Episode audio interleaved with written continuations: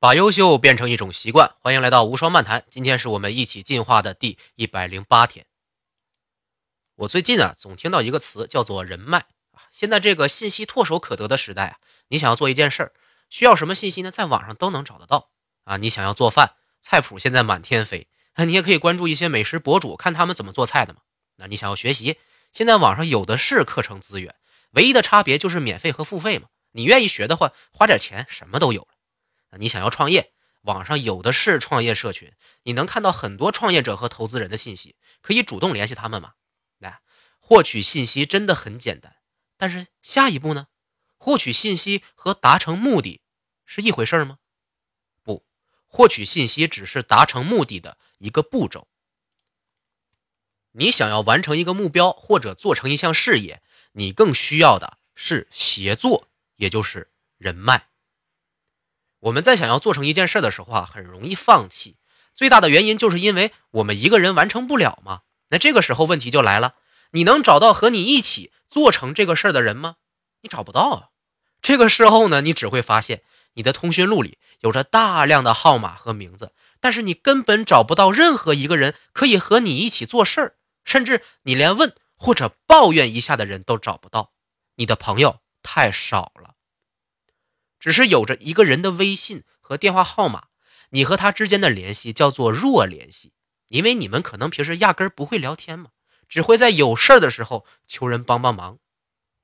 好，把角度切换一下，如果你有一个朋友圈好友，平时毫无联络，每次突然联系你就是找你帮忙，你愿意搭理他吗？你是不会的嘛，因为你们既没有共同兴趣，也没有共同理想，甚至毫无共同利益关系。朋友是和你拥有除了血缘关系以外的强联系的个体，你和朋友一起做的事儿是互惠，而不只是交换。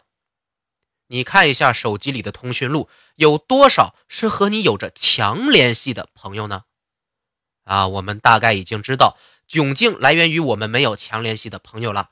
接下来我们就需要知道怎么样摆脱这个窘境，也就是我们该和什么样的人建立强联系，该怎么样建立强联系喽？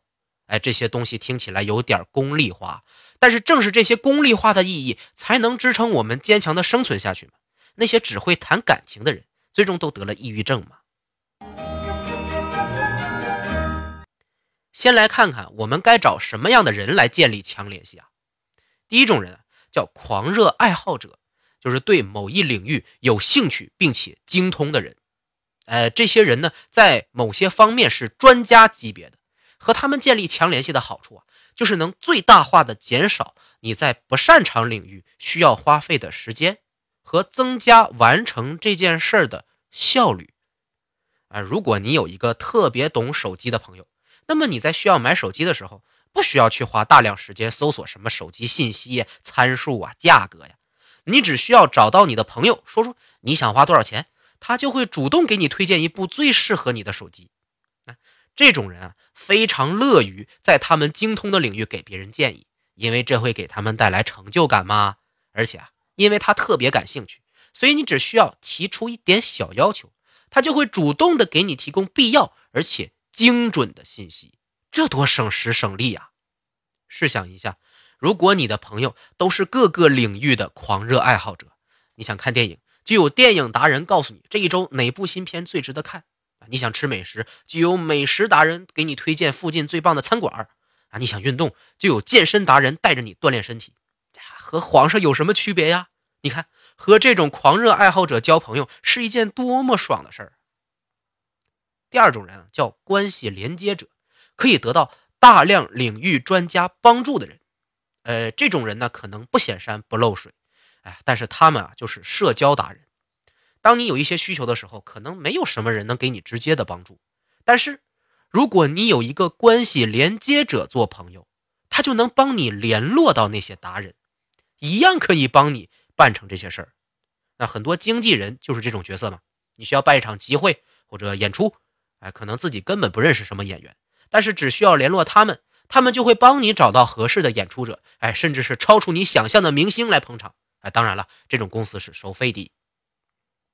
你能找到这些人做朋友，就意味着你同样拥有着大量的资源，身处在这张人脉之网的连接点上了。第三种人呢，就是志同道合者，就是和你兴趣相投、价值观相同的人。这些人嘛，其实就是属于大部分人理解范围里朋友的概念。那时不常的吐些苦水，求些心理安慰。伤心难过的时候呢，能随叫随到，和你一起喝酒、唱歌、陪你熬夜的人。因为你们都喜欢或者相信同一些东西，所以呢，你们会有很多共感，很容易互相理解彼此的想法，自然的就形成了强连接。就算你生意失败、家庭破裂，也有这么一个或者几个人能给你些许安慰，也是非常有用的。至少在你想不开的时候，还有人会劝你。那我们该怎么和他们建立强联系嘞？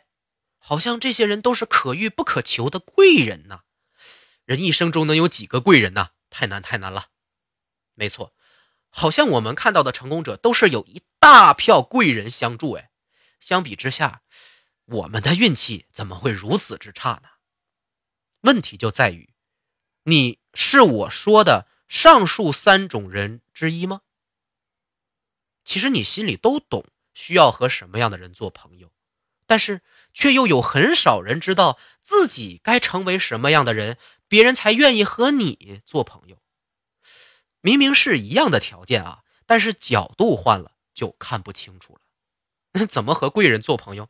就是你自己也成为别人的贵人，在别人需要帮助的时候，你能否给别人提供帮助呢？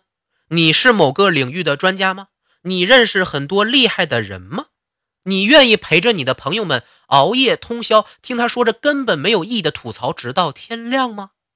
呃，如果你不能，那你当然也找不到这样的人来建立强联系做朋友喽。因为别人和你建立强联系，根本没办法得到什么好处呀。当你能和别人建立真正的互惠关系时，你才是对别人有价值的人，人家才可能和你多熟悉嘛。那长得漂亮的人，也是因为给别人提供了视觉上的享受，才会得到更多的机会嘛。那结果说回来就很明确喽，想要有更多有质量的人脉，你必须也能成为对方眼里的人脉，互相提供对方没有的价值，这才叫互惠。啊，你该努力的方向也就明确喽。要么你自己就要成为一个狂热爱好者，并且精通你的领域。要么你就去成为一个连接点，把你认识的厉害的人串到一起，做个小的社群头目什么的，聚集更多厉害的人互相认识。要么你就能做别人的知心朋友，并且愿意付出时间和健康的代价去陪伴别人。所以，当你在向别人寻求帮助的时候，先想想自己在将来能够提供给对方更多的回报吗？如果你总是抱着索取的心态，人家也不傻，总会看出来你的真实想法。愿意做没有回报的公益的人，要么是顶级富翁，要么是傻子。前者你高攀不起，后者还是你的累赘。做一个具有强连接价值的人，人脉也将随之而来。呃，就像查理芒格酷爱读书一样，赚钱并不是目的，大量的财富只是随着自己普世智慧的增长随之而来的必然的。附带结果，今天的内容就到这里，希望引起了你的思考。